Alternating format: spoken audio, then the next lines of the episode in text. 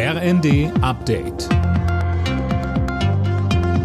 Stündlich neu. Auf den Punkt informiert. Ich bin Anna Löwer. Guten Tag. Bundeskanzler Olaf Scholz und US-Präsident Joe Biden fordern den US-Kongress auf, weitere Hilfen für die Ukraine freizugeben. Beide waren im Weißen Haus zu Beratungen zusammengekommen. Scholz sagte im Anschluss. Das ist dann auch die richtige Botschaft an den russischen Präsidenten, dass seine Hoffnung vergeblich ist, dass er einfach nur lange genug warten muss, bis die Unterstützungsbereitschaft der Freunde der Ukraine in Europa, in Nordamerika und anderswo nachlässt, sondern dass die Ukraine weiter auf unsere notwendige Unterstützung rechnen kann. Ein weiteres US-Militärpaket für die Ukraine wird derzeit von den Republikanern im Kongress blockiert.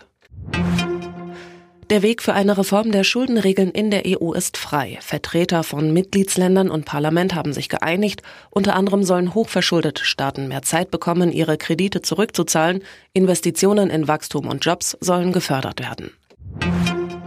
Wie kann die deutsche Wirtschaft wieder in Schwung gebracht werden? Darüber haben laut ARD Unionsfraktionschef Merz und sein Vize Dobrindt beraten. Gisa Weber. Genau und rausgekommen ist ein Zwölf-Punkte-Programm. Das haben beide jetzt per Brief an Bundeskanzler Scholz geschickt.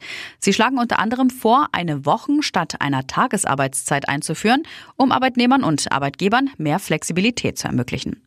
In der kommenden Sitzungswoche soll das Maßnahmenpaket in den Bundestag eingebracht werden.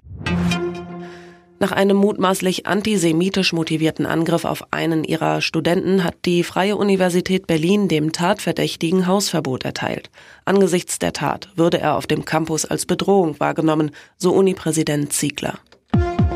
Alle Nachrichten auf rnd.de